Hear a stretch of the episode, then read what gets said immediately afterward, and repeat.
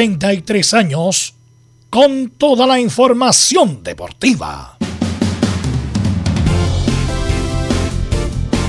Vivimos el deporte con la pasión de los que saben. Estadio en Portales ya está en el aire con toda la emoción del deporte. Comentarios: Carlos Alberto Bravo, Velos Bravo, Leonardo Mora, Camilo Vicencio, René de la Rosa y Giovanni Castiglione. Reporteros: Luis Felipe Castañeda, Nicolás Gatica, Felipe Holguín, Laurencio Valderrama, Juan Pedro Hidalgo, Rodrigo Jara, Rodrigo Vergara y Alfonso Zúñiga. Producción: Laurencio Valderrama y Nicolás Gatica. Edición: Leonardo Mora. Dirección: Carlos Alberto Bravo. Estadio en Portales es una presentación de Ahumada Comercial y Compañía Limitada. Expertos en termolaminados decorativos de alta presión.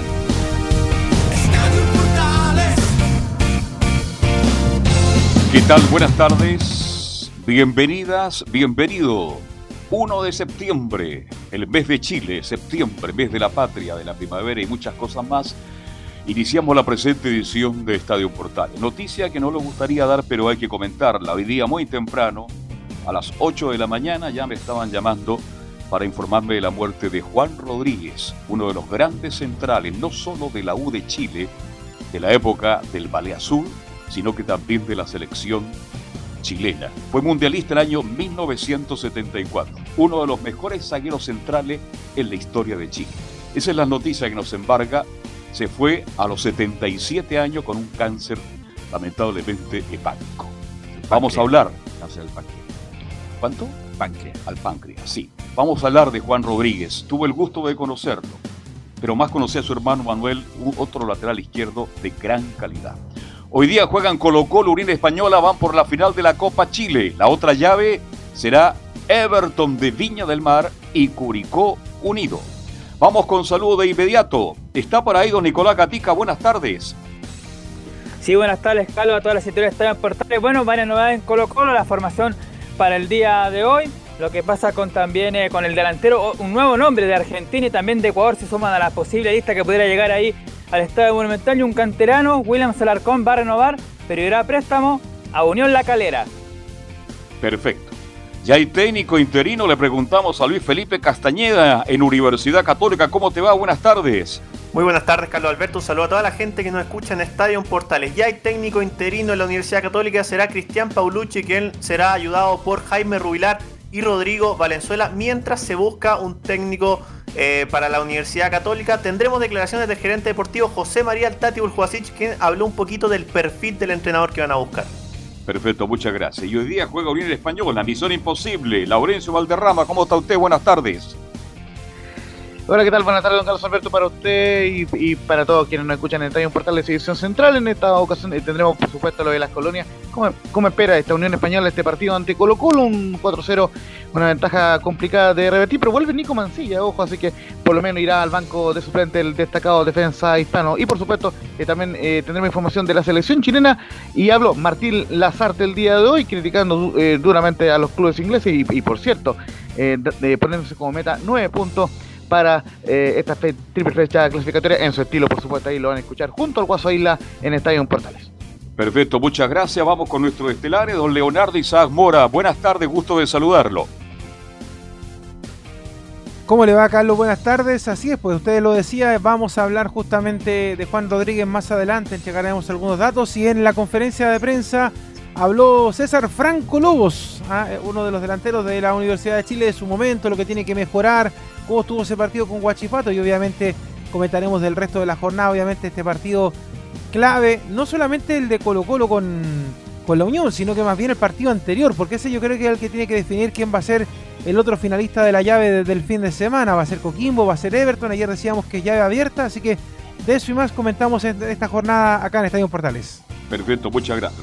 reciente vino la edición central. Le decimos buenas tardes a Camilo Barcelo Vicencio Santelices. Muy buenas tardes, Carlos, para usted y todos los auditores de Estadio en Portales. Y quería hacer en esta oportunidad, en este inicio, un recuerdo relacionado con la selección chilena de los 20 años que se cumplieron de ese triunfo 2 a 1 sobre Francia en ese partido que marcó la despedida de Iván Zamorano. Perfecto, como si fuera ayer. Vamos a saludar de inmediato al ex árbitro FIFA, profesor de profesores, don René de la Rosa. Buenas tardes. ¿Cómo está? Buenas tardes, don Carlos, a todos los oyentes de Estadio Portales y a todo el equipo. Ok, muchas gracias, René de la Rosa. Sí, así que vamos con los titulares para iniciar esta jornada ya de día miércoles, Nicolás Gatica. Claro, por supuesto, y comenzamos con las novedades de la selección chilena. Ya tendremos la palabra de Martín Lazarte en el informe de justamente Laurencio Valderrama. Hay que recordar que en horas de tarde, ayer martes y también hoy pasada a las 3, la selección trabajará en el Estadio Monumental. Según lo que se ha podido averiguar, Lazarte está pensando en una línea de 3 y en ataque busca alternativas para acompañar a Eduardo Vargas. Tendrá que ver en el último entrenamiento si será Morales, Robinson, Palacio, Meneses o el Mago Jiménez. En el fútbol chileno, Miguel Ponce es el técnico número 11 que sale de su equipo y Deporte La Serena, su ahora ex club, es el décimo equipo que cambia de entrenador. En cuanto a incorporaciones, Huachipat sumó al volante uruguayo Gonzalo Montes. En Copa de la vuelta entre Unión y Colo Colo en Santa Laura a las 4 y media en el Sánchez Rumoroso. Finalmente Coquimbo, el local, intentará dar vuelta a la llave 1 a 2 de la ida ante Everton.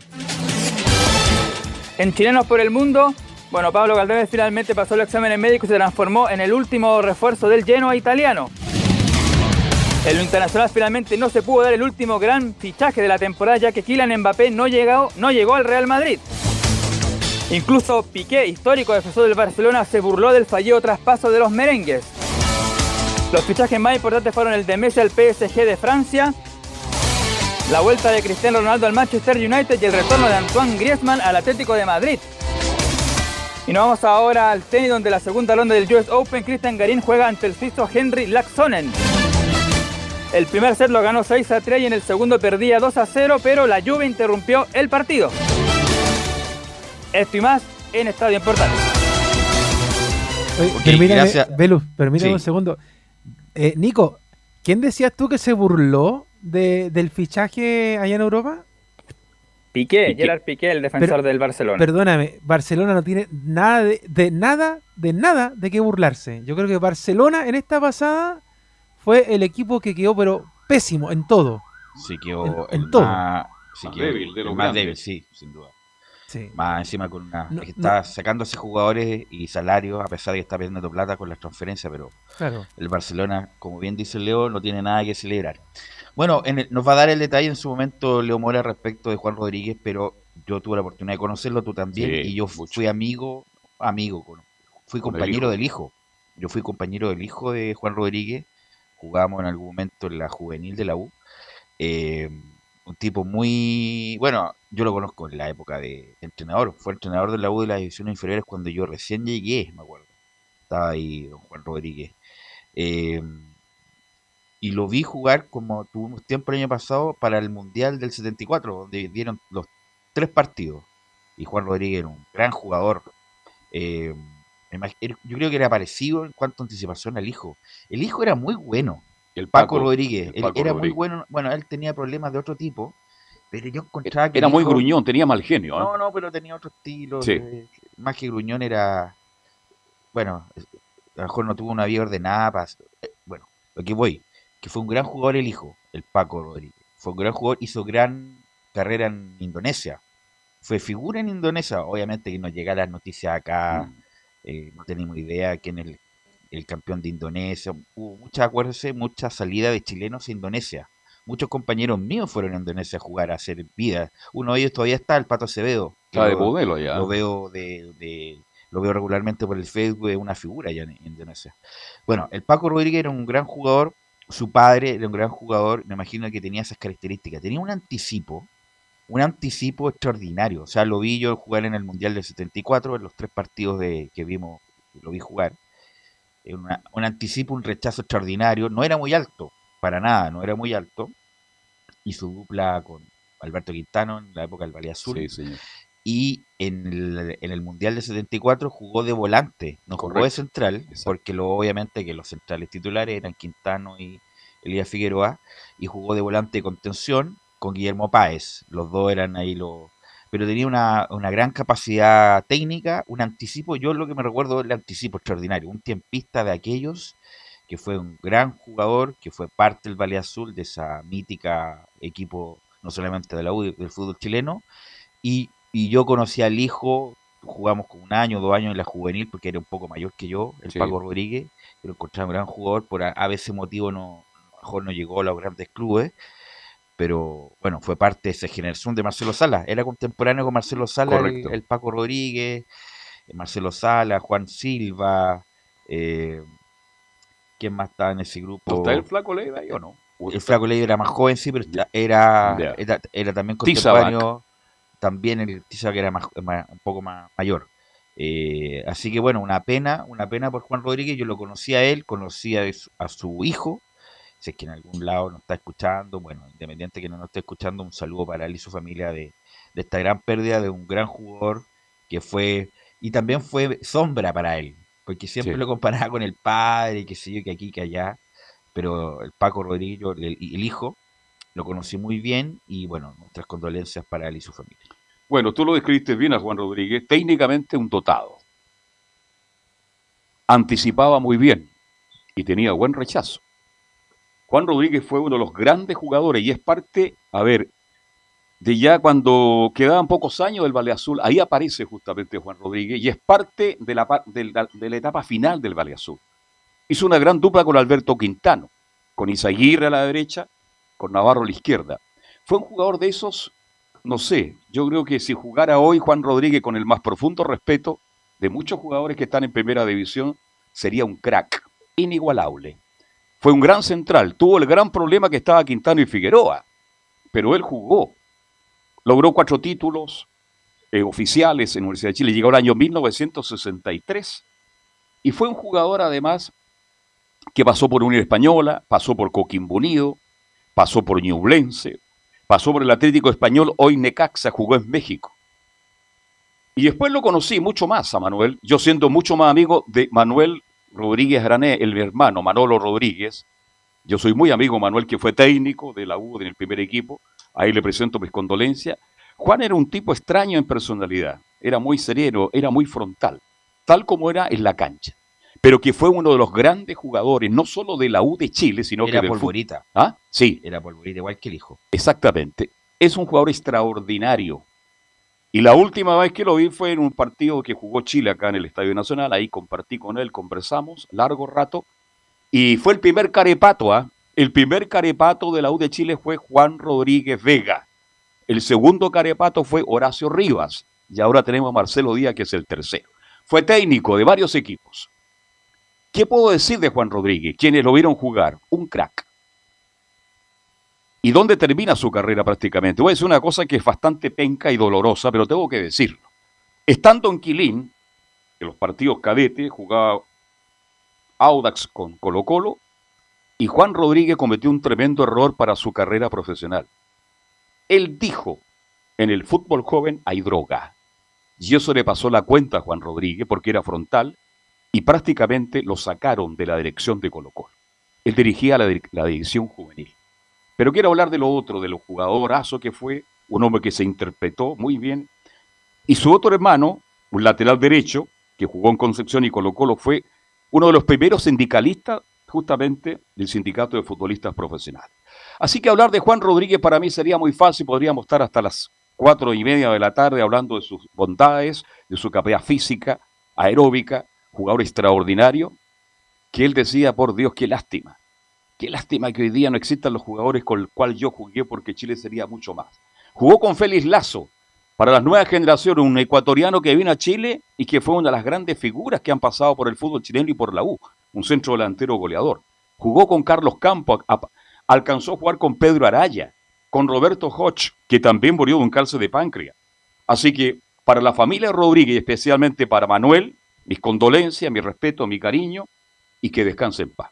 Así es, no podíamos empezar no con eso porque Juan Rodríguez él, era un- una figura estelar y más encima mucha gente nos está escuchando en este momento porque esperaba esta, este saludo. Sí. Así que a toda la gente que nos está escuchando en este preciso momento porque está esperando nuestro saludo de Juan Rodríguez, eh, un saludo para él que lo llevemos en la eternidad y para su hijo, al Paco, que yo lo conozco muy bien y que le mando mis saludos. Algo Bueno. quería decir Leo, parece, al respecto. Sí, sí, bueno, ahí bueno, nos va a dar más detalles de su carrera en el momento de la U, pero no podíamos no mencionarlo ahora en el horario estelar del programa. Bueno, vamos con Laurencio Valderrama. Eh, Laurencio Valderrama para que nos comente de esta selección que juega mañana, justamente mañana a las 9 de la noche con Brasil. ¿Está Laurencio Valderrama? Se nos fue, Laurencio. Sí, se nos fue. Eh, Por ahí ya va a llegar Laurencio, pero ya está, está Ya todo viene. preparado para, para el partido de mañana. De hecho, hoy día la. Una la pregunta, Leo, una ¿sí? pregunta, una, ver, una pregunta al aire. El Larry Bay que conversó con ustedes Sí. habló en su programa co- contigo de lo del Ronaldinho, ¿no? Sí, tocó el tema. Sí. Ah, fue- ah, porque sabes que tuvo mucha repercusión justamente esas palabras respecto a que había jugado sin ganas en un partido del con el Milan, y parece que se lo había escuchado a ustedes, bueno, tuvo incluso repercusión en el diario Le a Joaquín Oscar Larry Bay. O sea, es que Eh, si te das cuenta, ah, se habló una hora y media de, como se dice, de lo humano y lo divino. Hecho, to- eh, los muchachos le preguntaron mucho de, de lo que fue su paso por otro equipo, por el fútbol europeo, por el fútbol sudamericano. O sea, no solamente se dedicó a hablar de la U, también habló de técnicos. Por ejemplo, le preguntamos por la salida de los técnicos acá en Chile, porque como él está haciendo el curso de técnico. Es- yo, como les decía ayer, quedaron varios temas fuera de, de lo que rescatamos para Estadio Portales. Y que de hecho, si quieren escuchar la entrevista entera, está en lavozazul.cl, pasando el gol de, de la entrevista de, de Joaquín Larribey de, de ayer. Así que hay harto ahí que, que se puede seguir rescatando todavía de lo que dijo en, en conferencia, que algunos medios rescataron una, unas imágenes, otras otros. Si yo le, cuando leí lo, en la nota no leí, esto habrá sido- Bueno, no dieron el crédito, tuvieron mal ahí los muchachos. Argentinos, dado crédito. el crédito al, al A programa Leonardo. que conduce. Claro, Leo lo que pasa es que eh, después de que los comentó a nosotros este tema, eh, a Larribey lo entrevistaron en, en TNT Sports Argentina.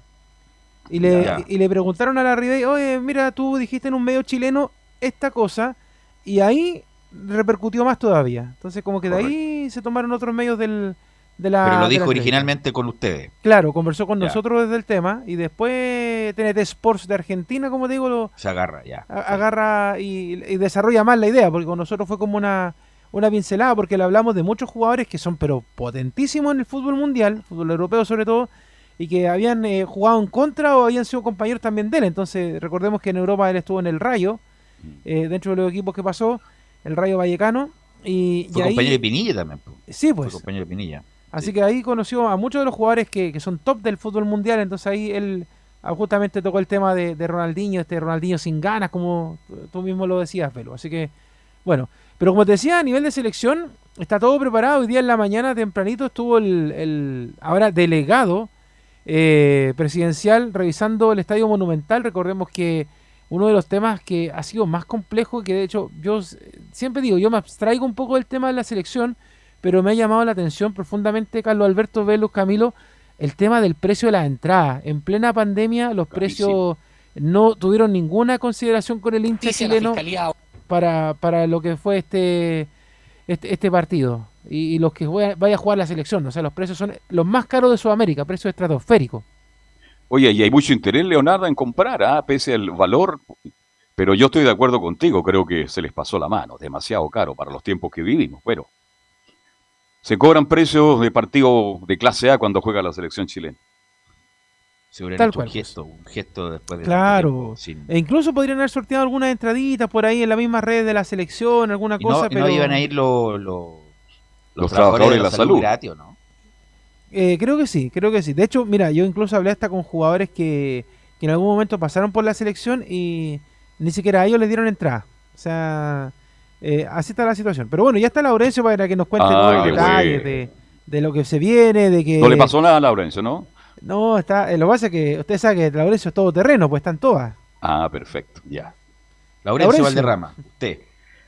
Ahora sí, ¿qué tal muchachos? Renovamos el saludo y justamente, claro, con la selección chilena que ya este día jueves recibirá el cuadro de Brasil en el Estadio Monumental. Esta tarde justamente tiene su último entrenamiento de cara a ese partido. Eh, ya vamos a ir repasando un poco lo que adelantaba el Nico Gatica, esta probable formación contra en el fondo. Interesante ahí lo que está marcando Martín Lazarte, pero que lo terminará de trabajar el día de hoy, así que obviamente ya tendremos el alcance de, eso. Pero hay varias aristas en, este, en esta previa de la selección chilena y vamos a partir por la otra político, porque obviamente eh, hay mucha molestia en, el staff de la Roja en general, dirigentes, en, el cuerpo técnico, eh, y en Francis eh, Cagigao, que lo vamos a escuchar, por el tema de que finalmente en, Inglaterra no quisieron ni a Bridgeton ni a Francisco Sierra es una situación tremenda, y ya vamos a escuchar a Francis Que no descarta incluso em, y, apoyarse en la FIFA para exigir que lleguen los jugadores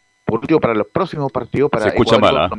y si no podemos una sanción al respecto para los clubes ingleses y sobre todo en, en, atención a que los seleccionados argentinos el, por ejemplo el, el, jugadores Laurencio para que Laurencio, pudieran integrarse a la selección argentina. Así que eh, vamos a escuchar de inmediato la declaración de Francis eh, eh que en la número 02 justamente habla de que vamos a seguir estrictamente la legislación eh, nosotros vamos a seguir estrictamente la legislación FIFA, que es el máximo organismo eh, a nivel mundial.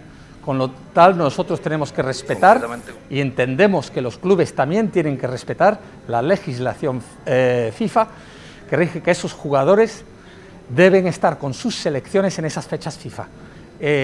por lo tanto, hemos estado en conversaciones toda esta semana estas conversaciones no han avanzado y no quedan más remedio para nosotros que, lógicamente, pedir el respaldo legal de FIFA eh, para que estos clubes les puedan pueda interceder de una manera u otra eh, FIFA.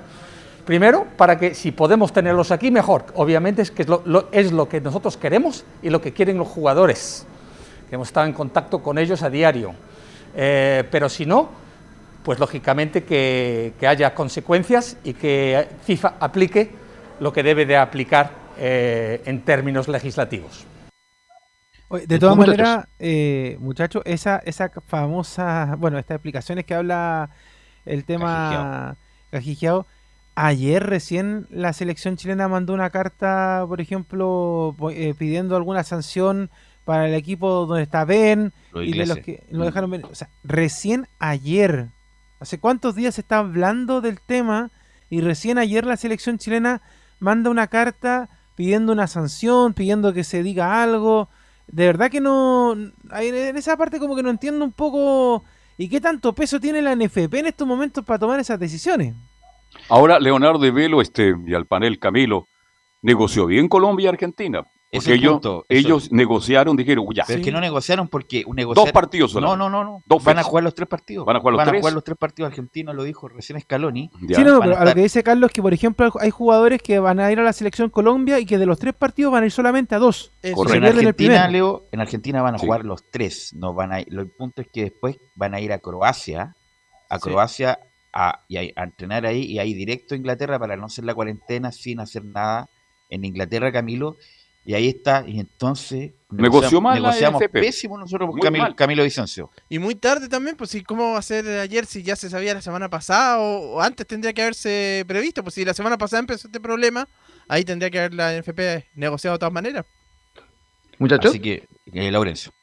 Les cuento en infidencia, a ver, eh, quizás eh, pueda haber eh, algo, algún detalle que eh, desconozcamos y desconozca lo personal, pero le, creo que le faltaron manos a Francis eh, Cagigado en esta pasada. ¿Por qué?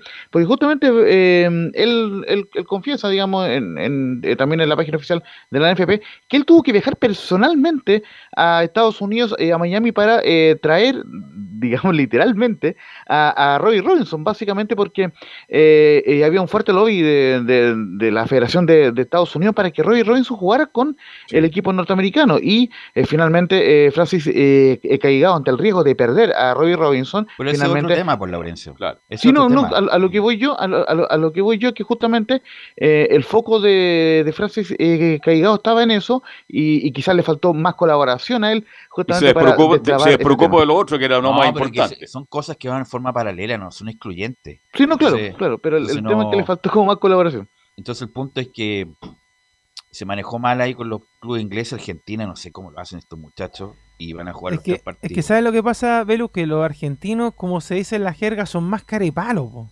Son más cabrones. claro, o sea, y, y, partiendo desde la dirigencia, o sea, la dirigencia inmediatamente me dice, a ver, la regla es esta, y no me vengan con cuento. Así que ustedes vienen y respetan y de los clubes tendrán que irse a la FIFA nomás. En cambio, acá en Chile somos más pasivos, no, es que vamos a ver. Eh, Pero y mira, y ahí te pongo el, y le dejan la, de Brasil. Y le dejan la responsabilidad. Y lo peor, Velus, es que le dejan la responsabilidad a los jugadores. ¿Dónde estuvo Pablo Milad para ponerse a hablar frente a los medios? ¿Sabe qué? Me importa nada lo que digan los clubes. Nosotros vamos a hacer respetar la regla y los jugadores tienen que estar acá, pero fuerte, pero fuerte, porque porque, porque Milán habló con, no sé, con, con el canal San Carlos, con el canal de, de allá de Maipú, y listo. O sea, en ningún momento golpeó la mesa fuerte y dijo, esto va a ser así. Porque si no, la carta no se manda ayer, pues muchachos. Esto, esto, se hace hace días, o sea, hace días sabíamos de este tema. Laurencio. Sí, no, eh, muy, muy breve eh, al respecto, antes de ir con Matías Azar, quien, justamente se refiere al tema. Eh, efectivamente, em, Pablo Milá grabó un video diciendo, no, vamos a recurrir a la FIFA, qué sé yo, pero claro, como justamente tú bien lo dices, no fue tan enfático, no, no fue tan firme como para ir derechamente y, exigir los jugadores y, si, no fuera así, plantear de inmediato las sanciones. Creo, creo yo que se confiaron demasiado en lo que pudiera hacer la FIFA al respecto, que ya digamos, eh, eh, ha indicado que se deben prestar los jugadores. Así que bueno, eh, lamentablemente Chile hasta ahora no cuenta con Brichon y con Serrata, pero ojo, se sigue intentando negociar con ellos. ¿Por qué? Porque ¿Cuál es el tema? Que si la, eh, Martín Lazarte desconvoca a los jugadores, eh, ya no hay ninguna posibilidad eh, de que vengan, así que obviamente los mantiene en la convocatoria con la esperanza de que pudieran jugar al menos los próximos dos partidos, recordemos el, domingo ante Ecuador y luego ante la selección de Colombia. que si los, los desconvoca, los deja disponibles para que jueguen en sus clubes. Pues, exactamente. Y, claro, y si no los desconvoca, no pueden jugar todos, todos, estos días en Inglaterra. Y justamente la primera pregunta que le, que le, que le realizaron los medios en conferencia de prensa a Martín Lazarte justamente es sobre la baja de, de, de, mm, de estos jugadores Francisco Serralta y Ben Britton y dice, es algo que nos preocupa y tengo miedo que sea algo reiterado. Está claro que uno mira para uno, pero evidentemente también tiene que mirar hacia afuera, como otros colegas han visto y de hecho hemos estado en contacto, ¿no? Es una cuestión que nos preocupa, podemos llegar a pensar que sea una situación puntual, tengo miedo de esto, que de esto se transforme en algo mucho más reiterado, que incluso se puedan plegar otras, otras asociaciones. Hay una serie de, pautas marcadas por la FIFA que no se están cumpliendo. Y bueno, eh, tengo siempre la sensación que a Sudamérica en ese aspecto, lógicamente, siempre es mucho más perjudicado que el resto, como que se nos ve desde otro lugar, de otra manera, y no me parece justo, no me parece bien, no tiene que ser así. Así que realmente me preocupa, me preocupa mucho, repito, más desde el punto de vista general. Lógicamente, desde el punto de vista específico, eh, la ausencia de Francisco y de, Ben, bueno, nos perjudica, son dos jugadores importantes, eh, contábamos con ellos, como contamos con todos, lógicamente, nos hubiera gustado que pudieran estar, no ha podido ser así, y bueno, este, repito, es una, es una pena porque de, alguna de alguna manera en un grupo formado, siempre que alguno, por una circunstancia o por otra no esté, este, perjudica. Y que también se refiere al tema del cuaso. Eh, Mauricio Isla, quien habló antes de, eh, de Martín Lazarte en esta conferencia de prensa virtual, y dice la 01, es cierto que debemos respetar al club, pero también está el sueño de jugar en la selección. Sí, buenas tardes. Eh, claramente los futbolistas tenemos dos opciones, eh, y son las dos opciones muy respetables, en, el sentido de que claramente uno tiene que respetar al club donde te pagan tu sueldo, donde estás la mayoría de los días trabajando, eh, pero también está la, la, otra opción que es el sueño de cada uno de poder jugar en la selección eh, desde pequeño y por su país y por su familia. Eh, claramente nos gustaría tener a todos nuestros compañeros que, que convocó el entrenador. esperamos que, que las ausencias tanto de Ben como de Serralta no, no pesen tanto y podamos darle un buen triunfo a ellos como, como a nuestra gente también. Muchachos. Bueno, bastante claro, correctas las declaraciones de, de Isla. Es difícil, ¿ah? porque si a uno le pagan el sueldo durante un año y uno viene por algunos días a por la selección, no es fácil la decisión tampoco. Ellos mismos decían en el live este famoso de ayer, de antes de ayer, que bueno, si lo hiciera Alexis Sánchez no habría problema, porque tiene espalda, Vidal lo mismo, el club no le va a decir nada, pero si lo hace este muchacho Brereton o Brighton, eh, es distinto, porque no está recién y obviamente le pueden traer consecuencias. El punto es que hay una legislación, hay un reglamento, Es el y vamos a ver las consecuencias que después que termine esta fecha Camilo pueda tener respecto de sanciones a los clubes ingleses y a la federación también. Claro, eso, porque por más que los multen, eh, ellos te- tenían que, eh, en este caso, Britton y el propio Sierra Alta, tenían que ver eh, su carrera y si, si a lo mejor se venían y después cuando volvían no los colocan más, que por ahí pueden correr ese riesgo y él obviamente privilegió el- su club. Vamos a ver cuál va a ser la reacción de la FIFA, ¿ah? porque el fútbol chileno está Pero si ya dijo en cumpliendo, un comunicado que van a tener que tenerse las consecuencias, vamos a ver Pero- las sanciones que... pero será multa, y si es multa en plata, lo- las federaciones respectivas la van a tomar No, sin pues a lo ningún mejor, problema. a lo mejor eh, hay una sanción más que Deportiva plata. tiene que haber. Así que, bueno, pero independiente de eso, siempre se le pueden buscar el lado B de las cosas y Argentina se lo encontró. Hay que decir que otra confederación de las más poderosas del mundo, como que se entregó, bueno, a lo mejor no está tan apremiado de los puntos como Brasil, pero Brasil entregó y tuvo que nominar a jugadores del, del, medio local. Pero bueno, vamos a ver que, bueno, ya no hay nada más que hacer, eh, Laurencio. Chile juega en menos, poco más de 24 horas y bueno, va a tener que afrontar con lo que hay, ¿no? Exactamente, y justamente ya en eso entonces vamos a, a- a entrar en, en- en tierra derecha, en lo que es la proyección de puntaje, se le insistió eh, bastante a, lo- a los dos eh, involucrados, digamos, en, en este caso al Guaso Isla y a Martín Lazarte, pero también, eh, bueno, va- vamos a escuchar justamente lo que dijo eh, Martín Lazarte, que en un tono bastante, como él lo suele hacer, en un tono eh, distendido, eh, un poco eh, reflexivo también, eh, dice la 04 que quedaría contento con nueve puntos, pero que muy complicado. La verdad, si me preguntás con qué puntaje quedo contento, con nueve. Lo que pasa que, bueno, es difícil, es complicado, es complicado. Eh, es muy difícil saberlo, ¿no? Este, la eliminatoria, este tipo de, de eliminatoria eh, de- con las que hemos convivido en Sudamérica en los últimos años nos ha demostrado en un montón de casos este, equipos que empezaban muy bien arrasando y que en la segunda vuelta por ahí se caían y ni siquiera llegó la posibilidad ni siquiera de ir a, la repesca. Y otros que iban en la normalidad, en algún caso estuvieron afuera, afuera, afuera, afuera, y consiguieron un resultado impensado y esa dinámica se transformó faltando dos, tres partidos y lo consiguieron. Entonces, porque no solamente lo que vos haces, sino lo que hacen o no hacen los rivales. Sería muy difícil, no soy muy amigo, repito, de los números. Si me querés en el apuro, te digo, lógicamente con nueve, como nos quedaríamos contentos todos. Ahora, puede haber algún atenuante que, que permitiera pensar estar contento con, con algún punto menos incluso. Y otra más que declaró eh, Martín Lazarte de hoy, el sobrecuadro eh, de Brasil, que justamente eh, se le consultó porque Chile fue el último equipo que le ganó en clasificatoria. Recordemos, en la era San Paoli fue 2 a 0 en el Estadio Nacional en octubre del año 2015 y justamente eh, destaca el cuadro de Brasil con Tite, más allá de, la derrota en la final de Copa América. Y dice la 05, está claro que Brasil con Tite se ha hecho un rival muy duro por lo talentoso y lo defensivo. Está claro de que la selección con Tite, se hecho- la selección brasileña, se ha hecho un rival no solamente duro por los aspectos de las cualidades técnicas habituales en los futbolistas brasileños, sino son equipos muy duros desde el punto de vista defensivo. Es un equipo donde generalmente cuesta mucho hacerle goles. O sea, ha aunado los dos aspectos del juego. ¿no? Eh, creo, si no estoy equivocado, Argentina en, la final de la Copa América bat- batió esa racha o de alguna manera este, limitó esa cantidad de partidos que Tite llevaba como invicto. Eh, ahora, eso es lo que es. El fútbol hay que ganar siempre, ¿no? Hay que tratar de ganar siempre y no siempre es tan, tan sencillo, tan fácil, ¿no? Este, por mayor cantidad de, de talentos que tengas.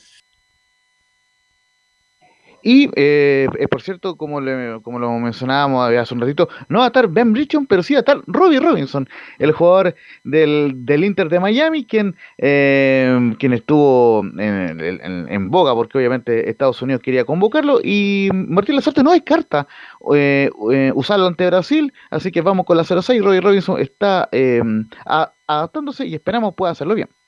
Respecto a, a Robbie, Robinson, a ver, medio parecido a lo, a lo de Ben, es decir, Ben llegó, estuvo los dos partidos de eliminatoria con nosotros, este, un poco adaptándose a la cultura, al idioma, al igual que Ben no habla, no habla español, eh, tratando de, bueno, de, que se asocie a lo que más o menos intentamos hacer, o lo que incluso Chile habitualmente ha hecho en algunos sectores del campo, nosotros no hemos modificado mucho.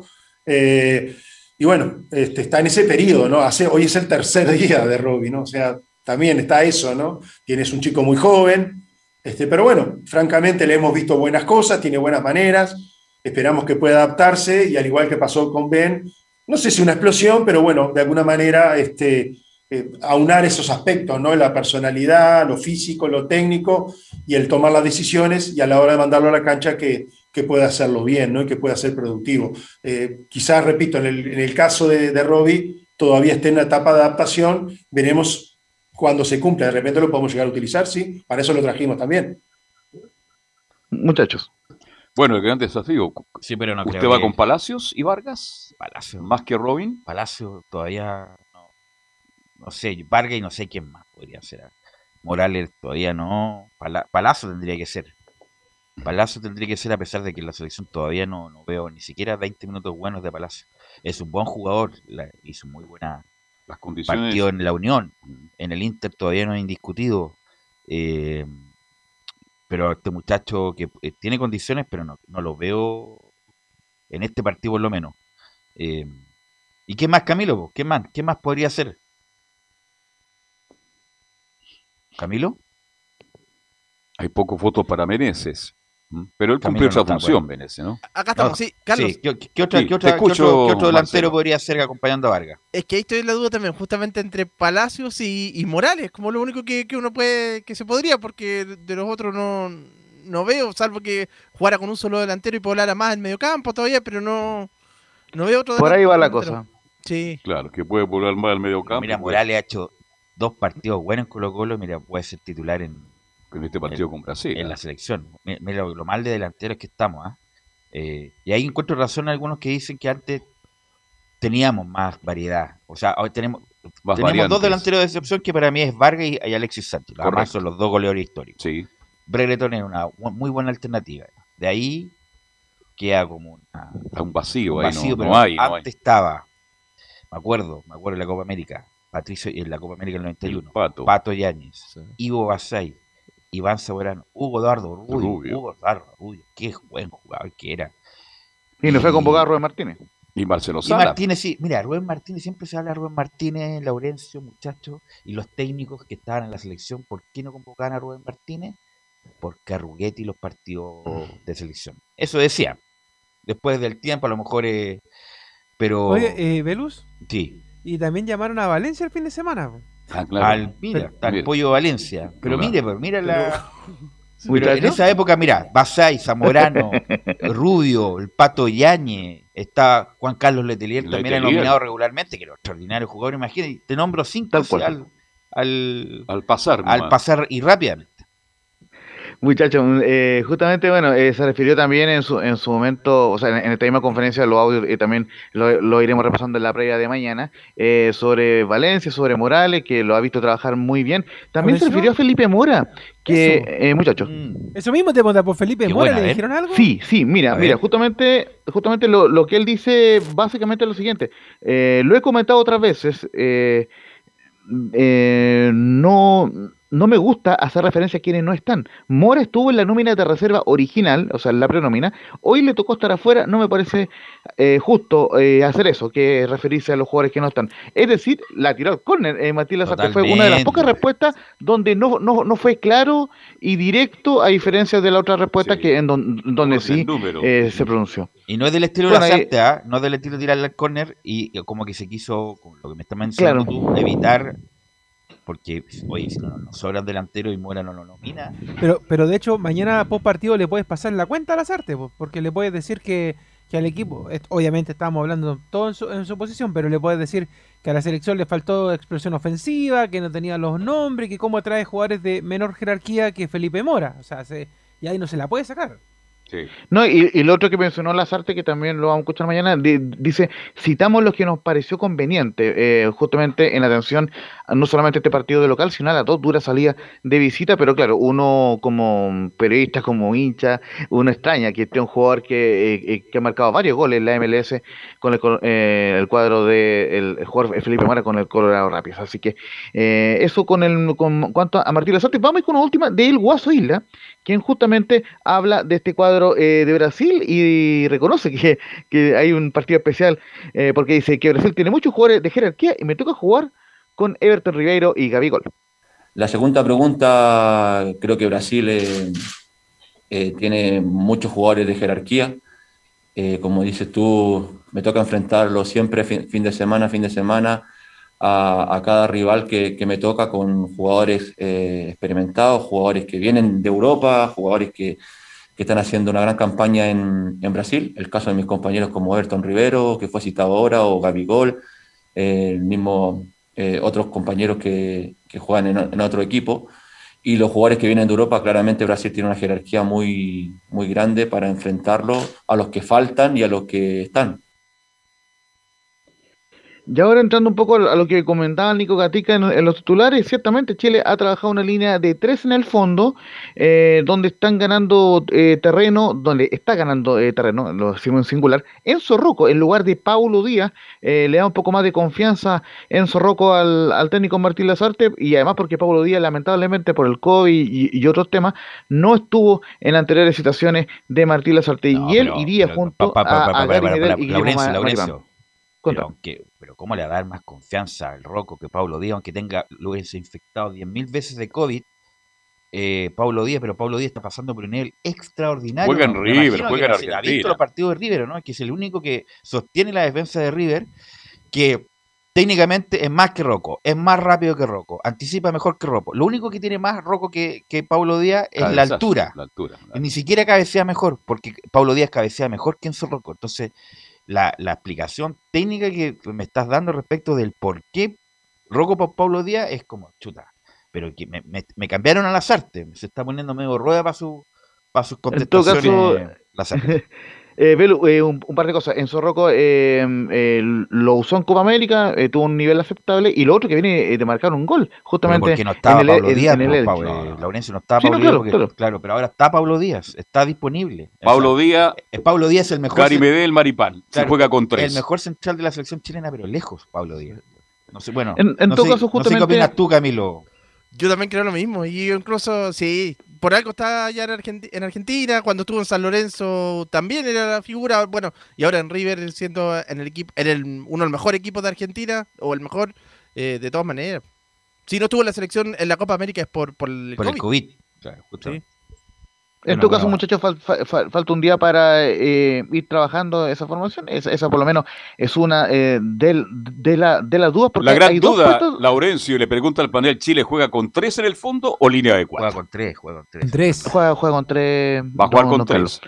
Mena por, izquierda y Bisla por derecha. ¿ah? Sí, justamente. Eh, justamente le repasaremos eh, la formación eh, de inmediato para ir eh, ordenadito. Claudio Bravo en portería confirmado, no hay problema con eso. Son nueve de los once titulares están confirmados, solamente hay, hay dos dudas.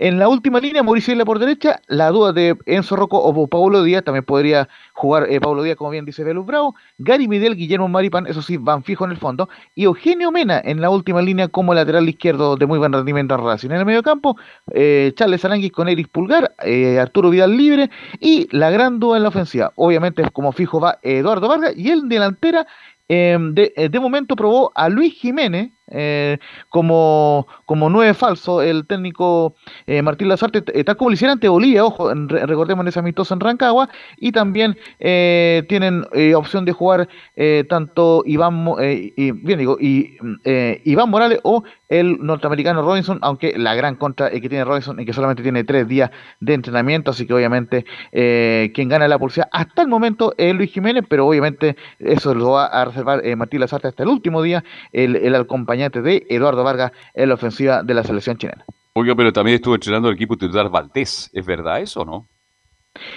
Eh, estuvo entrenando, pero eh, de, a, ver, ¿cómo le explico? No ha parado un equipo titular en este en, esta práctica porque lo va a hacer hoy día, en la práctica en el Estadio Monumental. Lo ha hecho por bloque y justamente por eso eh, le comentaba lo, lo a Enzo Rocco que, que, está ganando hasta el momento en la pulseada por el trabajo que ha hecho en la defensa. Pero obviamente hoy para el equipo titular y como les comentaba, una de, de, las dos es Rocco o Paulo Díaz y la otra es el acompañante de Eduardo Vargas en la ofensiva. Y dijo en Martín ojo, que todos los jugadores están disponibles, no hay, no hay lesionados porque estaba la duda de una contractura de, de, Maripán, están todos disponibles, así que eh, saldrá con equipo estelar eh, Chile el día de mañana ante Brasil a las 21 horas en el Monumental. Carlos, ahí está, ¿verdad? Luis Jiménez, también incluso por sobre Carlos Palacio, también mm. no es una mala alternativa. No, y, Palacio no aparece, muchacho, eh, ah. sería banca sí o sí Carlos Palacio. Perfecto. Mira, extraño lo, lo de las artes. Extraño lo de las artes. Bueno, él puso. Mañana. Él puso a Rocco, lo puso en primera edición de las artes a Rocco. Sí, pues. No, pero insisto, ahí sería un error de marca mayor. Bueno, gracias, Laurencio. Vamos a ir a la pausa, muchachos. Y pero Laurencio vuelve, ¿no? Sí, para que la gente no todo de corrido católico. Sí, vamos a tomar un vaso de agua. Eh. Católica, todo de corrido a la vuelta de la pausa. Radio Portales le indica la hora. Las 2 de la tarde, 20 minutos. Ahora más que nunca, quédate en casa y disfruta de algo rico sin pagar de más. Somos de la casa, una delicia al paladar. Conoce nuestra variedad de waffles, sándwiches, empanadas de horno y mucho más. Contáctanos vía WhatsApp al más 569 5018 3008. Atendemos todas las tarjetas de crédito y red compra. Infórmate más en nuestras redes sociales, en Instagram y Facebook. Recuerda, somos de la casa, una delicia al paladar. Durante esta emergencia sanitaria, realicemos actividades junto a nuestros niños, niñas y adolescentes. Intentemos solucionar los problemas con diálogo y conversando sobre las emociones que surgen estos días. Que ellos confíen en sus padres o adultos cuidadores puede evitar el consumo de alcohol y otras drogas. Si necesitas ayuda, ingresa a senda.gov.cl o llama al 1412. Senda, Ministerio del Interior, Gobierno de Chile. Visita www.radiosport.cl, el sitio web de la Deportiva de Chile.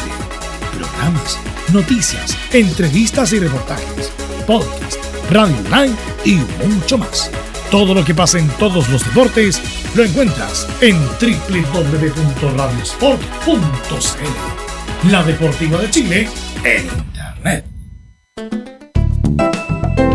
Comercial IAC y Compañía Limitada. La mejor calidad mundial en laminados decorativos. Comercial IAC y Compañía Limitada es Vertec en Chile. San Ignacio 1010, Santa Rosa 1779, Avenida Mata 446 y Portugal 501. Comercial IAC y Compañía Limitada es Vertec en Chile.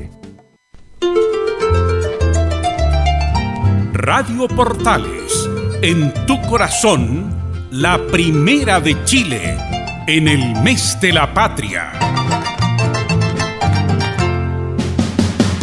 Un acercamiento electrónico a todo lo que pasa en el fútbol. Escuchas Estadio en Portales, en su edición central.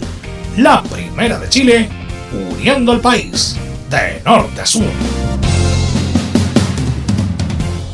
Así es, ya son las 14 con 22 y vamos con Nicolás Gatica y el reporte de Colo Colo porque hoy juega semifinal de vuelta de Copa Chile.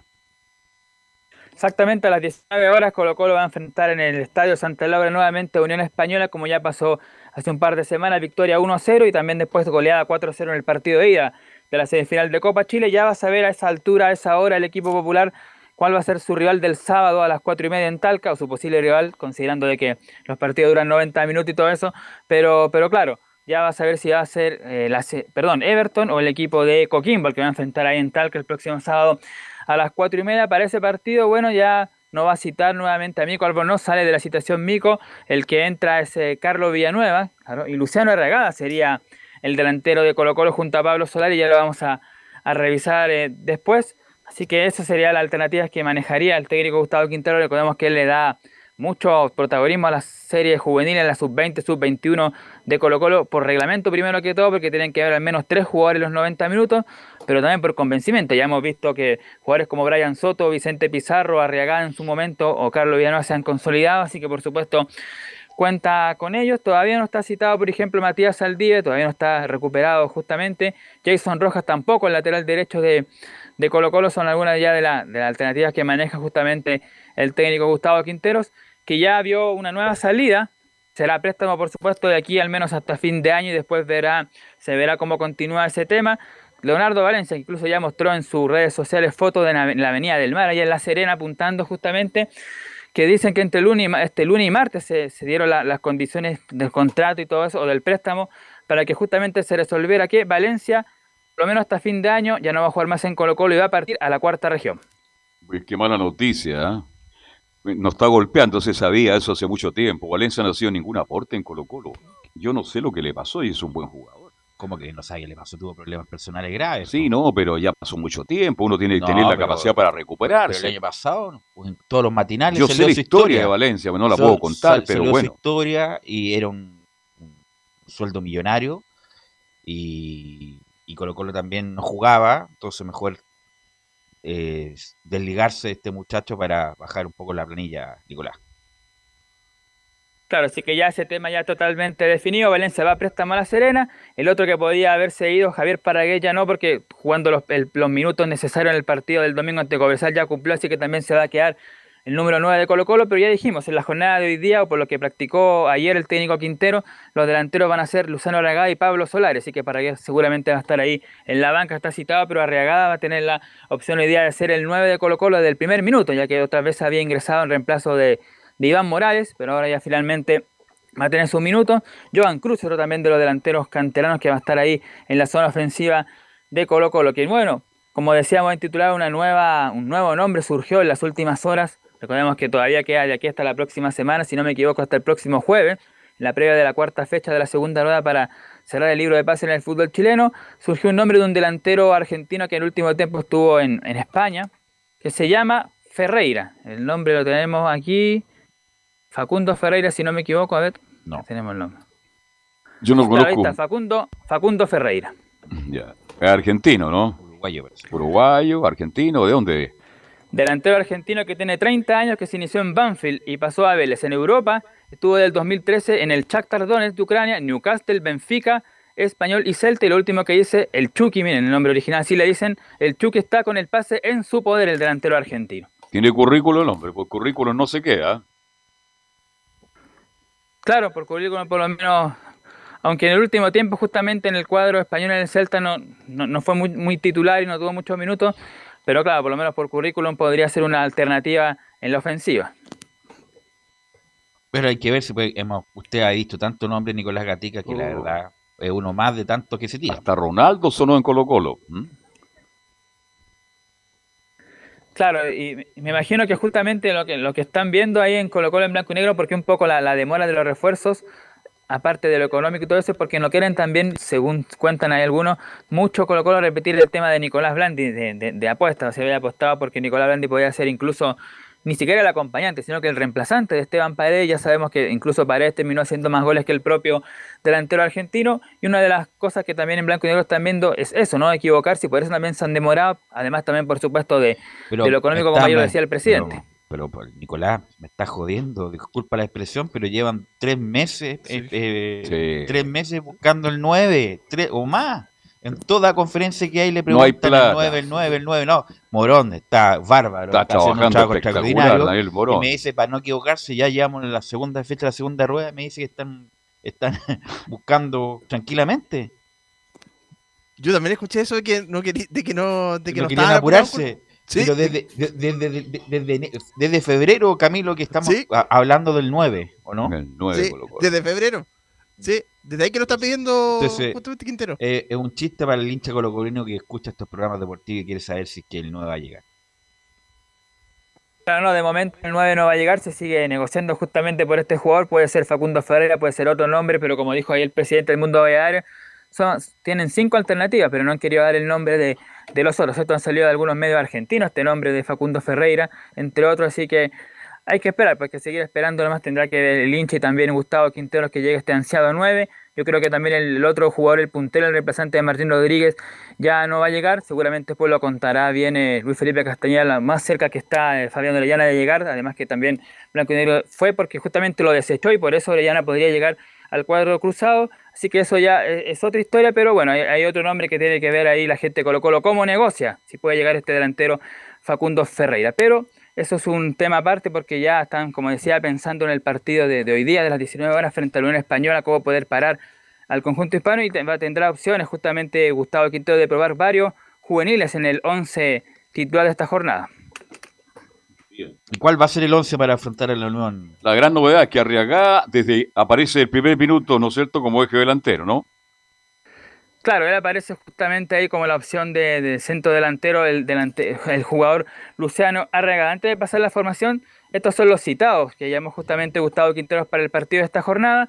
Brian Cortés en el arco, Brian Soto, Bruno Gutiérrez, Carlos Villanueva, que sería titular, César Fuentes, Daniel Gutiérrez, Emiliano Amor, Gabriel Suazo, Ignacio Jara, Javier Paragués, que ahí lo decíamos que se va a quedar en Colo Colo, Joan Cruz, el canterano, Julio Fierro, el segundo arquero, Leonardo Gil, incluso podría no ser titular, pero ahí vamos a revisar. Lucas Soto es un debutante que no había aparecido en otros partidos, ni siquiera en Copa Chile en el campeonato, así que podría estar o quizás podría ser, porque vemos que siempre de esos nombres hay dos que no se visten finalmente, pero está en la nómina. Luciano Ragada, que decimos, Marco Volado, Maximiliano Falcón, Oscar Opaso, Pablo Solari, justamente que escuchábamos ayer, Vicente Pizarro. Así que en esta oportunidad, como dije, Jason Rojas no fue citado porque aún se está recuperando y Mico Albonos también sale, seguramente también para cuidarlo un poco el- eh, por el tiempo que estuvo parado y además considerando que Colo Colo ya sabemos tiene una ventaja de cuatro goles en el partido de ida. Oiga, no está el- como dos Carabalí porque te me nombra Fierro como arquero suplente. Sí, los arqueros son Cortés y Fierro en esta, en esta jornada. Bien, está perdiendo protagonismo Cara- Carabalí, ¿ah?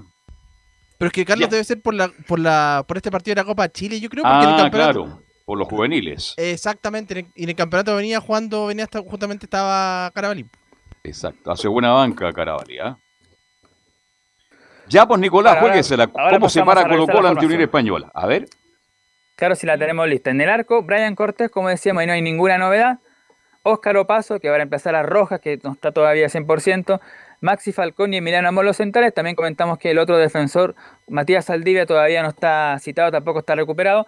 Bueno, Gabriel Suazo, es el lateral izquierdo y es el capitán. Vicente Pizarro, que lo escuchábamos ayer. Leonardo Gil, Pablo Solari, Carro Villanueva y una novedad y en delantera Joan Cruz y Luciano Arriagada. Ese sería el equipo que pararía esta jornada, el equipo de Colo Colo ante la Unión Española, donde va a volver a utilizar esta famosa camiseta conmemorativa, no es blanca, sino que es más o menos gris, que tiene que ver con los 30 años de la Copa Libertadores, que es la que va a utilizar justamente Colo Colo esta noche frente al cuadro hispano. Bien. Ok.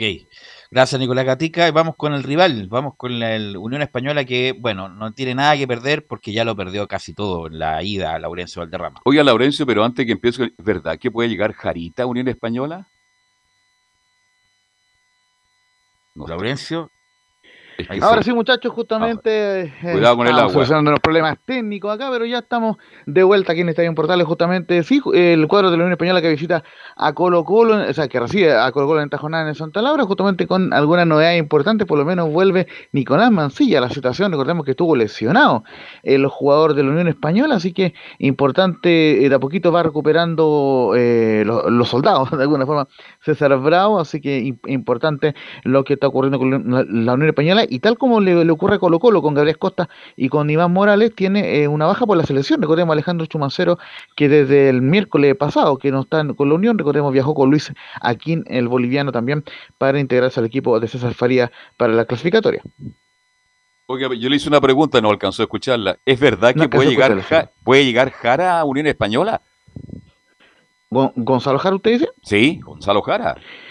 Es una posibilidad porque recordemos que el Coto Sierra tiene buena relación con esos jugadores. Justamente eh, Unión confirmó la contratación de Brian Ravelo, que viene de la Tromitos de Grecia, eh, en, atención a que el Coto lo dirigió en Colo Colo en 2015, eh, así que eh, era, era la única forma de que volviera Brian Ravelo a Chile y un, cuadro como la Unión Española, así que en ese sentido muy positivo lo que está haciendo el Coto Sierra hasta el momento, ya por lo menos se nota un poroto, como se dice en buen chileno, con el primer fichaje de Brian Ravelo, un hombre que viene a reemplazar a Joe Abrigo, que recordemos no funcionó en la Unión y que lo, que lo prestan. ¿Tiene como proyecto Ravelo todavía o no? Porque se ha dado una vuelta larga Ravelo. Pues.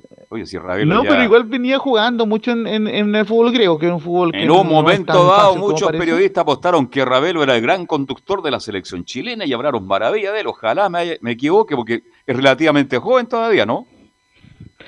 Claro, tiene 27 años. Eh, Brian Ravelo, recordemos que es de la generación del Nico Castillo, de, de Ángelo Enrique y, del técnico Mario Salas, que recordemos eh, clasificó a cuarto de final del Mundial Sub-20 Turquía 2013. Entonces, obviamente, Brian Ravelo eh, está en esa generación, pero se ha ido quedando, lógicamente. Y se fue de Colo Colo gratis, ¿se acuerda, no? Sí, sí, una situación que, que, fue muy crítica en su momento contra Blanco y Negro.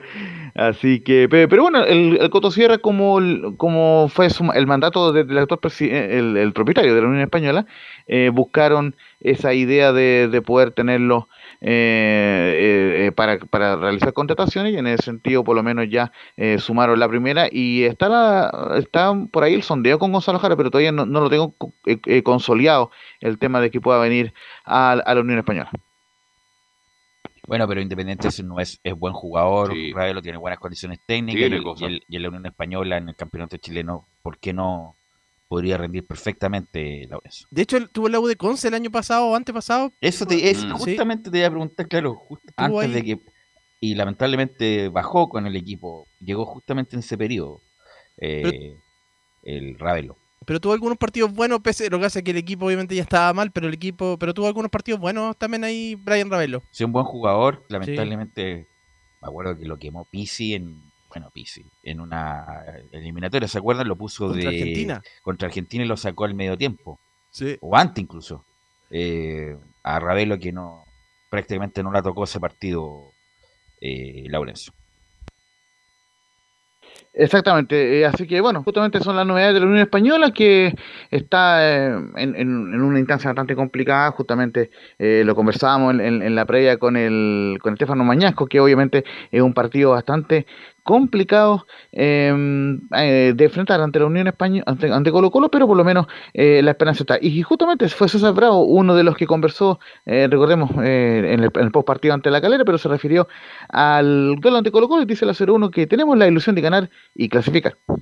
Bueno, importante, importante el partido, importante lo que nosotros podamos realizar. Siempre tenemos la ilusión de ganar, siempre tenemos la ilusión de clasificar, eh, sabiendo el resultado que tenemos en contra, pero nosotros vamos a hacer todo lo posible para, para poder dejar eh, un buen resultado y que si esto nos acompaña, mucho mejor. Nosotros creemos, repitiendo las actuaciones que tenemos, sabiendo ya que hemos jugado dos partidos contra Colo Colo, sabemos los errores que cometimos, sabemos la fortaleza y debilidades que tiene Colo Colo y tratar de nosotros, tratar de buscar eso y siempre manteniendo el estilo, la idea de, juego que tiene hoy en día Unión Española. Pero insisto, en el fútbol no hay nada imposible eh, y nosotros siempre, mientras se mantenga la ilusión y el sueño, nosotros lo vamos a luchar para que, para que así sea. Y Usted recordemos. Viste el eh, ¿eh? Usted viste el Oye, ¿quién juega? ¿Juega Miguel o juega el mono? Eh, buena pregunta. Igualmente debería mantenerse Miguel Pinto en la portería, justamente se le ha respetado eso en la Copa Chile, pero eh, claro, le, cometieron cuatro goles en la ida, así que obviamente eh, pudiera jugar Diego Sánchez, pero por lo menos creo yo que va a jugar Miguel Pinto. Pero antes de ir con la formación, justamente eh, vayamos con una de Estefano Mañasco, quien fue autocrítico con, con lo que ocurrió en, en, los dos partidos anteriores ante Colo Colo, el 0-1 en Santa Laura y el 4-0 en el Monumental, sobre todo en el 4-0. Así que la número 0-2 dice que estuvimos analizando los errores ante Colo Colo. Sí, sí, estuvimos obviamente analizando los errores. Si bien el partido de, de, ida fue un poquito normal, por motivo tuvimos muchas bajas y veníamos eh, con, con, un plantel un poquito disminuido, eh, pero ahora siento que ha cambiado. Como digo, tenemos estos últimos dos partidos que se vio un funcionamiento mejor, que nos permite llegar mucho mejor posicionado a este partido, eh, sabiendo también, analizando los, partidos anteriores contra ellos, cuáles fueron los errores que tenemos que, que mejorar. Eh, de momento fuimos un equipo en la ida muy largo, eh, tenemos que tener la, línea más corta, eh, mejorar la presión, así que eso es lo que estuvimos trabajando estos, estos dos días. Y sabiendo, tratando, obviamente, sabemos que un equipo que viene, que viene jugando muy bien, también, que está, que está pasando un buen momento futbolístico, pero también sabemos que nosotros también tenemos nuestras cosas, tenemos eh, jugadores importantes en todas las líneas y que nos podemos, obviamente, quizás llevar eh, ir paso a paso durante el partido y tratar de obviamente ir marcando para tratar de acortar distancia y esperanzarnos con una posible remontada. Y lo último que vamos a escuchar de Estefano eh, Mañaco, justamente le preguntamos, más allá de, lo que es este partido de semifinal de, eh, Copa Chile, ¿cuáles son los objetivos de esta unión, sobre todo con, este renovado aire, renovado aire tras la llegada del Cotosierra? Y dice que queremos ir por todo peleando hasta el final el título. Eh, sí, bien, o sea, eso lo, hablamos a principio de año y, no ha cambiado. Nosotros vamos partido a partido tratando de, ir lo más, lo más alto posible. O sea, hasta que no tengamos, que no haya posibilidad de pelear el título, nosotros queremos eh, ir por todo. O sea, yo, yo en lo personal y lo que hemos hablado eh, en este último tiempo es que nosotros tenemos que estar arriba, tenemos que ir sumando porque tenemos que estar en, en, los puestos de avanzada, peleando hasta el final del título porque somos un equipo grande y que tenemos que estar ahí. Así que eso no cambia. Y después en el camino, obviamente, como digo, es partido a partido, tratar de, que, de, ir sumando, de, ir mejorando como equipo. Pero lo principal, te lo repito, eh, es ir para los primeros puestos, peleando hasta el final, hasta la última fecha, ojalá el, título. Justamente se refería al torneo eh, nacional, pero hoy es Copa Chile. Para cerrar el informe, lógicamente, vamos con la formación, la más probable de la Unión Española, con Miguel Pinto en portería, Estefano Mañaco que envuelve a la, a la oncena titular por la derecha, Jonathan Villagra, Tomás Galdames y Marcelo Jorquera en la defensa. El Nico Mancilla hasta el momento va a ir eh, a la banca porque obviamente viene recién reintegrándose al equipo. En el medio campo, Luis Pávez Contreras Ignacio Lemo que han dado bastante bien en, estos últimos partidos y Víctor Felipe Méndez y en la ofensiva Rubén Farfán, Cristian Palacios y Bastián Yáñez en la más probable formación de la Unión Española hoy que busca la hazaña ante el cuadro de, de Colo Colo. Y una última, al, al, pasar, eh, se renovó el partido de Quitancarina ante el Axon, ganó 7-6 en el segundo set el suizo, 6-3 ganó el, chileno en el primer set, así que por lo menos a un mínimo de 4 sets en el US Open Quitancarín ante Henry y Laxon. Ok, gracias Laurencio, muy amable. Un abrazo. Chao. Bueno, vamos con la Católica. Le quiero preguntar a Luis Felipe y a, Camilo, ¿cuál es el origen de Paulucci? Mm. ¿Dónde sale? Porque cada que técnico que se va, Paulucci está al lado de, los de, los de, de los técnicos que llegan. ¿De dónde salió? ¿Cuál es su trayectoria? La verdad, porque la gente que no es de la Católica y este pelado, ¿de dónde sale que siempre está sentado al lado del técnico y titular, Luis Felipe? ¿Qué tal, Velus? ¿Cómo estás? Un saludo a toda la gente que nos escucha en Estadio Portales. Claro, lo de Cristian Paulucci en Católica fue ayudante de Gustavo Poyet, fue ayudante de Ariel Holland y también fue ayudante de Gustavo Quinteros. Anteriormente él se desempeñó como gerente deportivo en Huachipato y ya yendo más atrás, él también es, exfutbolista, así que ha tenido labor administrativa y también en los últimos años ha tenido esta labor de, ayudante y lleva tres años ya trabajando en la Universidad Católica. Pero ahí en Huachipato cumplió, a propósito, cumplió una buena labor, llevó a varios los jugadores que han rendido, creo que en su momento, me parece que estuvo cuando fue Sotelo, eh, Soteldo, mejor. Soteldo, después el mismo Palmesano, ahora último. Eh, pero de los que han rendido en Guachipato, también fue, fue bien importante esa labor. No, porque de quedarse en Católica permanentemente, alguna gracia de tener este muchacho de, de estar siempre, se van los técnicos, pero él se, se queda como funcionario del club. Y, y, cada vez que técnico que llega le ponen ahí justamente a él como ayudante, así que... Y ahora el técnico. Por eso le preguntaba el origen de, esto. Y ¿Es uruguayo o argentino? Argentino me parece, ¿no?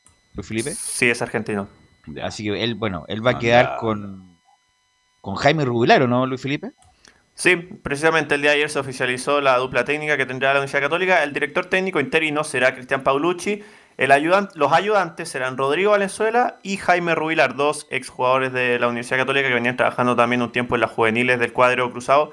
Así que esa, esa será el tridente de entrenadores para al menos el día martes jugar frente al Audax Italiano en San Carlos Apoquino y ahí ver cuánto tiempo más o menos se quedarán. Hoy día hubo declaraciones del Tati José María Buljovasic, que lo, primero que podemos asegurar antes de escuchar precisamente las declaraciones es que será un interinato momentáneo y que ya están trabajando arduamente en la búsqueda lo antes posible de un entrenador definitivo para la Universidad Católica.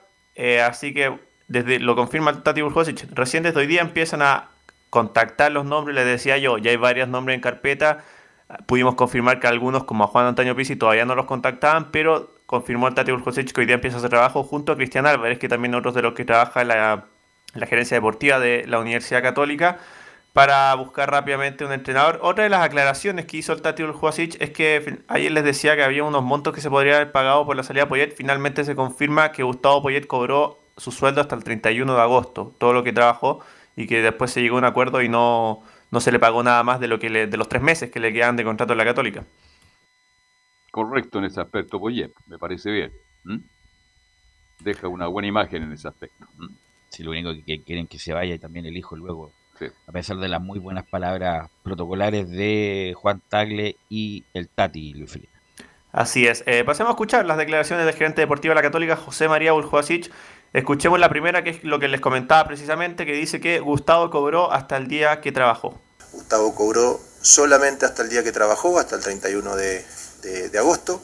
Eh, no cobró ni un peso más, ni él, ni, ni Diego, ni Panos. Eh, se firmó un acuerdo muy rápido, muy caballeroso y la verdad que destacar eh, la actitud de Gustavo en ese sentido, por eso quiero que, quede bien claro ese punto. Y a partir de ahí sí nos pusimos a trabajar en lo que era la, conformación de lo que venía, que había dos partes. Una parte era el interinato del tiempo que podía tener, y, después quién iba a ser el interinato. Bueno, ahí lo dice el Tati Urjuasic. Las dos primeras etapas ya están definidas. El tiempo va a ser hasta que se encuentre entrenador definitivo lo antes posible. Y el interinato, como lo dijimos, Paulucci, Valenzuela y Rubilar como ayudantes momentáneamente en la Universidad Católica. Él, lo, mismo, lo decía, desde hoy día empieza a contactar a los nombres que hay en carpeta, también asegura que en la carpeta hay varios nombres que se han manejado de años anteriores. Recordemos que Católica los últimos, los últimos tres años ha tenido que estar contratando entrenadores. Así que escuchemos la segunda del Tati Urjuasic, que asegura que desde hoy empezamos, empezamos a evaluar candidatos. Mira, con respecto a la búsqueda, eh, nosotros ayer a la tarde eh, cerramos el, cuerpo técnico interino, eh, lo anunciamos y, a partir de ahí, uno, en mi caso, junto con Cristian Álvarez, empezamos a, recibir los currículum, los nombres de los entrenadores eh, que nos van ofreciendo. Además de, nosotros tenemos unas listas de, entrenadores que uno tiene siempre de, las búsquedas anteriores que hemos hecho, con los análisis correspondientes. Ahí la palabra del Tati Urjosic respecto ya el inicio de búsqueda. Y si, obviamente en Católica nunca han sido de dar nombres, de trabajar de forma muy silenciosa. Ya cuando terminemos de escuchar Tati le voy a seguir dando los nombres que son más o menos los que comentábamos ayer pero eh, escuchemos lo que nos dice Buljovasic respecto también al perfil de entrenador que están intentando buscar y que han buscado en los últimos años, quien asegura además que no hay dos entrenadores que trabajen igual.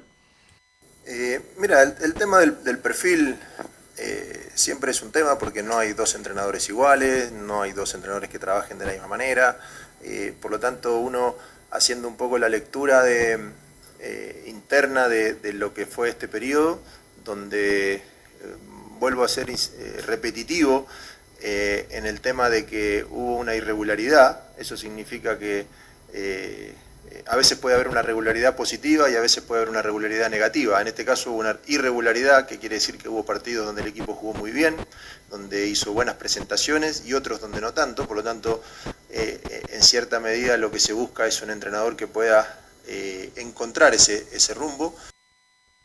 Bueno, ahí lo dice él, no hay un perfil determinado, pero sí, están en búsqueda de esa regularidad. Por supuesto que no hay dos técnicos uno igual al otro, pero tampoco uno tan distante del otro, como pasó por ejemplo en Católica, que de Beñat, por ejemplo, a Holland mm. hay una diferencia sideral en cuanto a juego y en cuanto a propuestas. Quintero es como la parte intermedia, y Poyet, o sea, la verdad no, no sé qué en, qué en qué posición lo ponemos, pero obviamente no hay técnicos que trabajen igual, pero una cosa es que tú elijas técnicos que son muy distintos, como por ejemplo Beñat y otra como Holland, por ejemplo, en Católica Luis. ¿Y Salas no está, no está en la lista? Se habló en su momento, pero es solo un rumor. Yo por ahora no, no tengo a Salas dentro de la carpeta de, de los nombres una que se muy manejan. mala opción de Católica que últimamente Mario Soles le ha ido en todos lados mal, incluso pierde hasta en el, el solitario. Así es. Eh, le preguntamos lo último al, al Tati Buljovasic respecto a. para intentar sacarle un poquito de información, porque él no da nombres, pero se hablaba de Guedes, se hablaba de Pizzi, entonces le preguntamos si el hecho de conocer la Católica o conocer el fútbol chileno puede ser una variable a considerar, y él nos asegura que no es excluyente que haya trabajado en Chile. Eh, no, no, no, no. Yo creo que nosotros lo que, lo que tenemos que hacer y lo que hemos hecho en ocasiones anteriores es tener una apertura a, todos los nombres que nosotros tenemos en carpeta siempre. Hay, un- hay un- unas planillas con nombres eh, y evaluaciones ya hechas de antemano de, otras selecciones y a todo aquel entrenador que nos ofrezcan eh, y que quiera venir a Católica, nosotros lo tenemos que evaluar y, y en esa evaluación eh, sí creo que cuando llegue el momento ahí sí uno puede evaluar si el conocimiento eh, forma parte importante, si el pasado forma, forma parte importante, o puede haber alguien que no haya estado acá, pero consideremos que sí puede ser importante. Por lo tanto, no, no, no, no veo que haya ni una ventaja ni una desventaja Bueno, ahí es bastante claro. Eso iba más bien dirigido al tema de los nombres que suenan, que les comentaba yo, el de Juan Antonio Pizzi, que estuvo en la Católica en 2010, y el de Pablo Guede, que estuvo en Palestino y también en Colo Colo, dirigiendo acá en el fútbol chileno, pero son variables que se consideran, pero que no son definitivas, como asegura el Tati Burjosic. Y esto puede ser cuando, después del, de- del- cuando, a fines de septiembre, a mediados de septiembre, cuando el técnico. Yo me la jugaría mediados de septiembre quizás. Yo creo que al menos van a pasar dos partidos sí o sí, en los que Católica va a estar con Paulucci y Rodrigo Valenzuela. La idea es tenerlo lo antes posible el entrenador, así que yo creo que de aquí a, a mediados o finales de septiembre a más tardar podría ya estar el técnico de la Universidad Católica que volvió a los entrenamientos hoy día, había tenido descanso dos días, así que ya conoció el plantel, bueno, ya conocían a Paulucci, conocieron más bien a Valenzuela y también a Jaime Rubilar. Y otra de las aclaraciones, en algún momento salió un rumor de que desde el fútbol mexicano habían preguntado por Marcelino Núñez e intentado hacer una oferta. Totalmente desmentido eso por el gerente deportivo de la Universidad Católica, nadie ha preguntado por Marcelino Núñez, así que probablemente no salga nadie de la Católica y de las entradas se espera todavía que se sigan arreglando los últimos detalles respecto a la situación de Fabián Orellana. Incluso a- a- habían hablado de valores, hasta 3 millones de dólares por Marcelino, pero según lo que nos indica nuestro compañero era falso todo. Así es, ¿Algo desmentido también Luis por el Felipe? Eso con la Universidad Católica, muchachos. Ok, gracias Luis Felipe, muy amable. Que esté muy bien.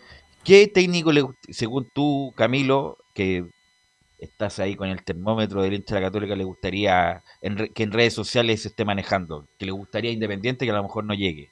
Yo siento que Arroa Barrena podría ser por ahí, por ahí me da la impresión. Lo de Pizzi se le guarda, tiene muy buenos recuerdos por el campeonato del 2010 también. Esa, por ahí creo que van las opciones de, lo que le gusta a la gente de la Católica. Y uno que también jugó en la Católica fue justamente el técnico de la U, que nos va a informar ahora de la U de Chile, don Leonardo Mora.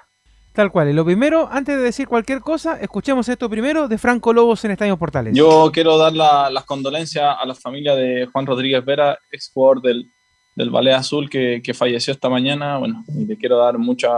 De aquí le envío mi, mi fuerza a la, familia. Espero que, que, eh, lo, que este difícil momento, bueno, lo, eh, sé un difícil momento para ustedes y, y- y bueno, espero que lo, lo pasen de,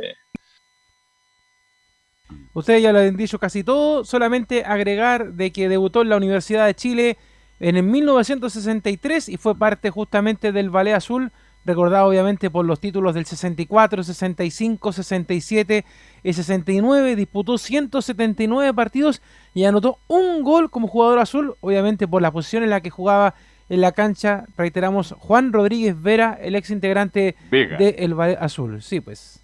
Claro. Juan Sus Rodríguez restos van a ser velados, eh, van a ser, eh, van a quedar acá en el cementerio metropolitano, ¿ah? Ahí debe la ser comuna de la. Sí, mañana debe ser este el entierro ya. Así que un saludo, condolencias para el gran Juan Rodríguez, Rodríguez. Vega. Y para Manuel, su hermano, a quien tengo el gusto de conocer. Y para Francisco Rodríguez, su hijo, que ya lo comenté, Claro. que fue compañero mío. En el último tiempo estuvieron ahí jugando por el Juventud Atacama aquí en el. ¿Cuánto se llama? Aquí en La el Barrancón. avenida. Ah, no. Ah, Ah, en el Barrancón. Ahí Ah, jugaban los viejos tercios de Atacama. También ligado de una manera u otra Manuel Rodríguez al Juventud de Atacama. Así que nuestras condolencias. Claro, y, y agregar de que la NFP decretó dos días de, de duelo con las banderas de los clubes que están siempre ahí a entrada de Quilín a media asta, así que obviamente se hace el Y recuerdo el lunes de... un minuto de silencio, me imagino la U. mismo. Eh, claro. y también hoy día, pues, ¿ah? porque como ya lo decíamos, él jugó en eh, Universidad de Chile, Española. También la Unión Española, en Colo Colo, en Coquimbo, Ñublense y Atlético Español de México.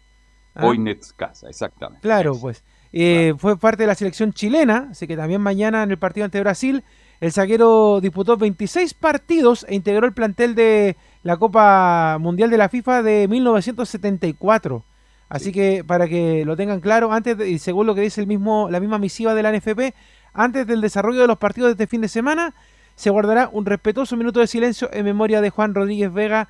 Adicionalmente, las banderas de la sede de la NFB, como les decía, van a estar a media asta. Así que hay eh, luto en el fútbol chileno por la partida de este hombre de 77 años que ya partió más allá del horizonte, como dirían los mismos hinchas del AU. Así es, así que nuestras condolencias para su familia de este gran jugador que ya nos dejó. Bueno, en la U, como decíamos, habló Franco Lobo, pues el hombre que está acompañando a Joaquín Larribey, el goleador de fuste que tiene la, la Universidad de Chile. Y obviamente él hace un análisis de cómo ha estado su momento en la Universidad de Chile, la falta de gol que tiene, la llegada de Rogueiro, que también lo hemos comentado no solamente con él, sino que con todos los actores que están hablando, porque recordemos que ya en estos próximos días hace su arribo a nuestro país el nuevo gerente deportivo de la Universidad de Chile. Pero pasemos a escuchar a Franco Lobo, porque lo primero que dice es acerca de su momento en la U y él sabe que tiene que mejorar el finiquito. En realidad me lo, me, lo, me lo tomo bien. Eh, si llega alguien más, eh, eh, es otra competencia, entonces la idea es que, que haya una muy buena competencia para, para, que el equipo tire para arriba. Entonces, siempre la competencia es sana y, siempre la, la, competencia te hace mejorar. Así que, como te digo, me lo tomo bien. Creo que eh, me está faltando, bueno, eh, finalizar de, mejor manera la, las jugadas que, que, nos vamos creando. Entonces, creo que haciendo, terminando esas jugadas de buena manera, eh, creo que podría aportar mucho más al equipo y, y, consagrarme de cierta manera, de una mejor manera. Y, y eso, llegar a, a definir, a terminar, a definir mejor las jugadas.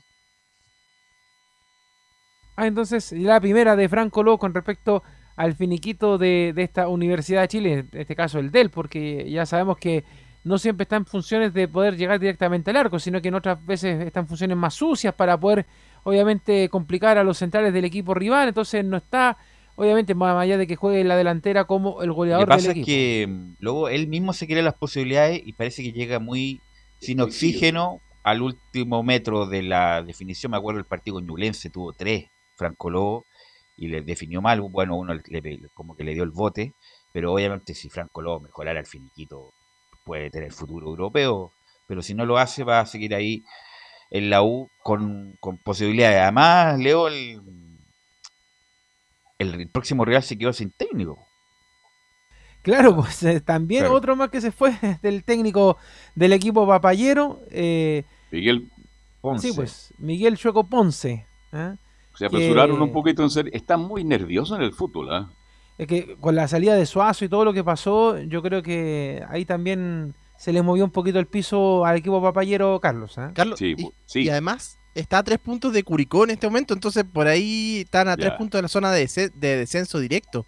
Entonces, entre por eso... el miedo, entre el miedo, ¿eh? el temor, y, exacto. Y también quedaron sin Matías Fernández, que el otro día se fue expulsado por una patada que pegó también. Sí, horrible. ¿eh?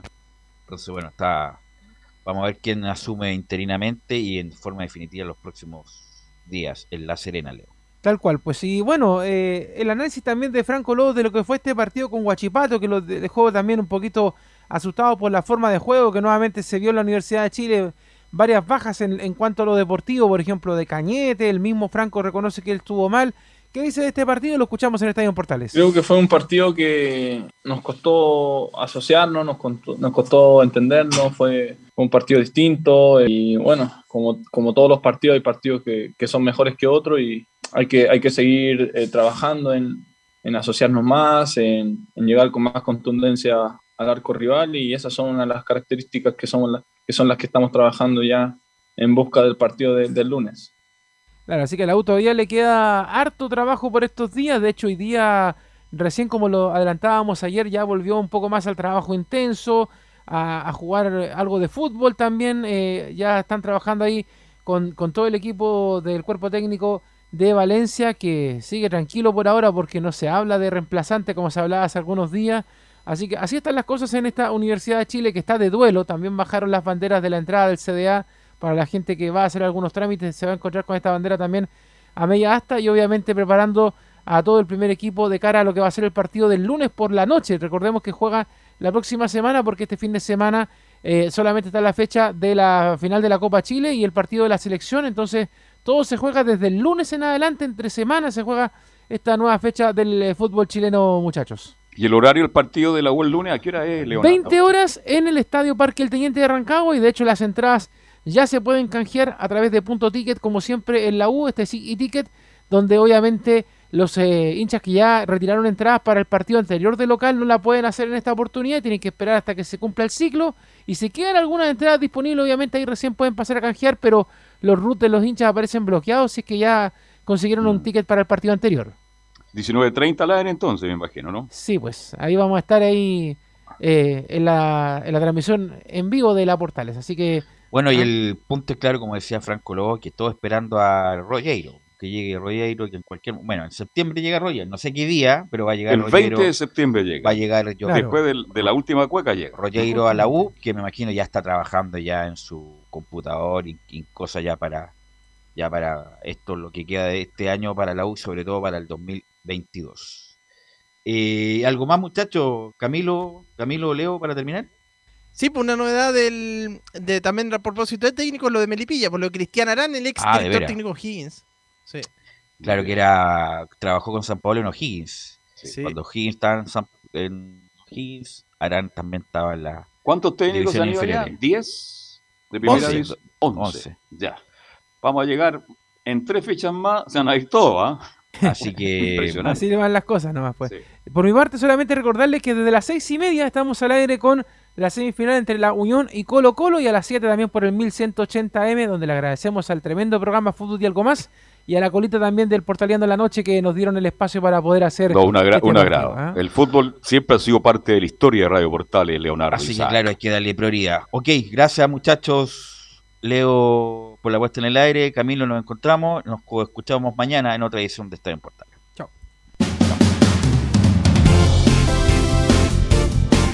Fueron 90 minutos con toda la información deportiva.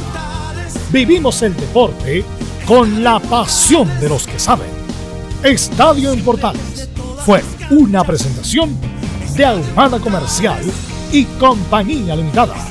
Expertos en termolaminados decorativos de alta presión